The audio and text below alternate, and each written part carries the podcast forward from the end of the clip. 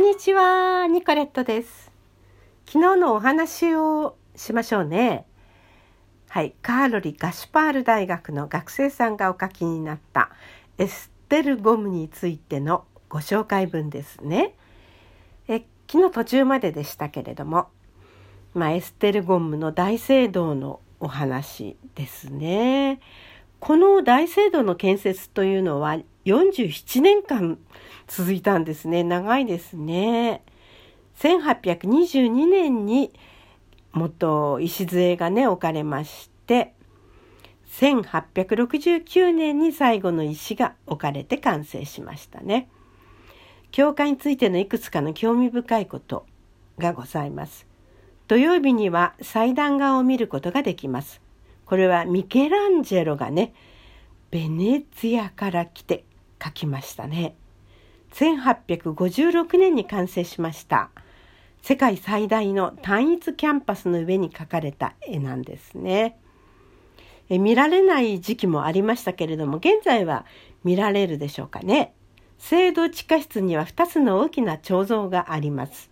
一つは死を象徴し、2つは永遠の命を象徴しておりまして、ここには何百もの墓があります。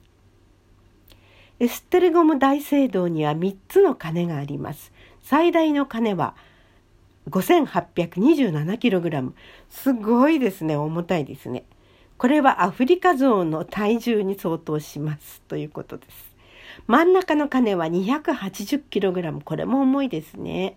毎日12時にこの鐘を鳴らすということですね。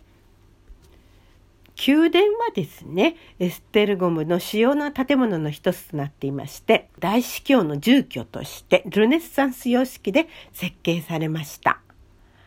キリスト教博物館もあったりしますね。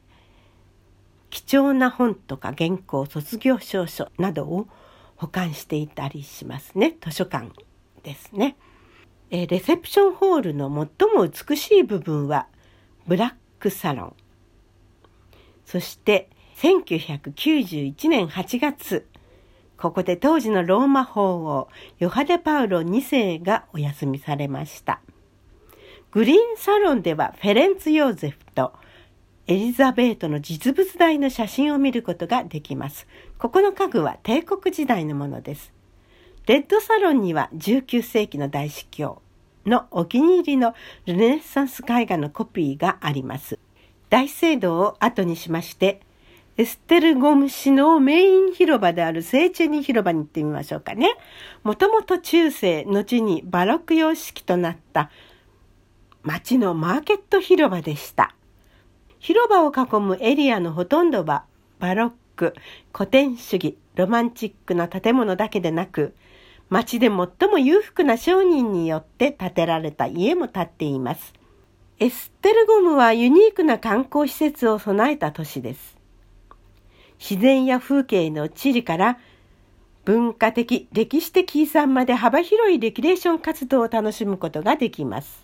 以上ですけれどもね、このエステルゴム、昔、えー、私が行った時にはね、あの、このマリア、マリア橋というのがね、え壊れていて、スロバキアの方に渡るには、渡し船があったんですね。その板の上に乗っかってね、で、向こう岸に行くわけです。昨日お話ししたのかな？このマリアの橋がね、再建されたんですね。2000年の後ね。それでできてからはですね、えー、歩いても行けるし、バスとかね、で、向こうに行けるようになったんですね。ちんちん電車があるんだったかな。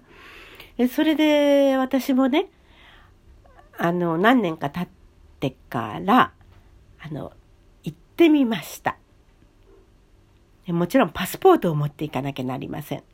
だって、ハンガリーとスロバキア、ね、国が違いますから、で、橋を渡ってパスポートコントロールを通過しまして、スロバキアに行けるわけですね。行ったんですよ。そしたらね、街の風景っていうのは、やっぱり違いますよね。本当にドナウ川を隔てただけなんですけれども、ああ、全然違いましたね。そしてハンガリー語とスロバキア語と両方があの表記されていますね町にはね。でね、えー、町の中心に行ってみました。でちょっと物価が安かったですかね。でねビールが安くて美味しいんですよ。それでスロバキアの料理を頼んでね、そしてビールを飲みながら何時間かね、滞在しました。まあもう楽しかったですね。ハンガリー語がね、通じますのでね、ハンガリー語でいろいろ注文しましたね。うん、街の風景がこんなに違うものかと思いましたね。ぜひね、皆さんもこのマリア橋を渡ってって国境を越えてスロバキアの方にいらっしゃってみてください。以前ね、両替のことでお話ししましたけれども、あの、結局国境なので、そこではね、両替ができるようになっています。確か円から、ああ、何に変えたのかしらね。あ、あちらの国のスロバキアの通貨に変えてそしてまたスロバキアからハンガリー領に戻ってくる時にまたあのようやくハンガリーフォリントに円からハンガリーフォリントに変えることができました。ねあの日曜日でしたのでね両替屋さんどこも空いてないんですよ。ですからね国境で両替をすることができました。まあめでたしめでたしですよね。えー、っと、スロバキアの通貨じゃなくて、あれですね、ハンガリーフォリントに両替して、で、このスロバキア領でもフォリントが使えたんでしたね。はい。えー、以前はですね、スロバキアの方が経済力が強くて、よくエステルゴムに買い物に行ったって言いますけれども、今はね、逆転してしまっているようですね。エステルゴムはちょうどドナウの曲がり角のこうぐるんと膝のようになったところの角にありますのでね大聖堂から見るドナウ川の景色というのはもうそれはね言葉では言い表せないぐらいあの素敵なんですよ。ブダペストからバスが出てますのでねバスで行くのが一番いいでしょうかね。日帰りで行ってこれますのでね是非いらっしゃってみてください。ドナウベントでもう一箇所ご紹介したいところがあります。ビシェグラードと言います。えセンテンドレとエステルゴムの間にあるんですけれどもね。センテンドルの上流ですね。ブダペストから 40km、ドナウ川の直角に曲がるところの、まあ、その下の方ですよね。古くから要塞が築かれてまして、ハンガリールネッサンスが開花した15世紀には華麗な王宮も立ちまして地上の楽園と歌われるほどでしたね。トルコによって町は破壊されまして、今世紀に至るまで遺跡の有無さえわからなかったんですが、現在は、えー、小さい町ですけれども、シーズンともなれば多くの観光客が訪れます。そしていろいろ遺跡がね、発掘されておりまして、えー、大変面白い町となっています。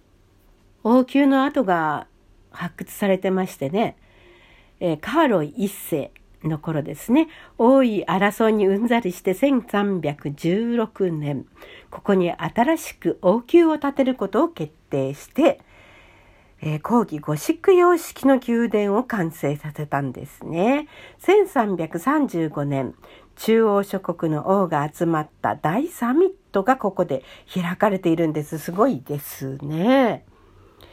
えー、現在の遺跡はマーチャー州王がイタリアの建築士に改装増築させたもので、その後トルコにより土の下に埋められましたが、今世紀になってその存在が確認され、現在も発掘が続いているということですね。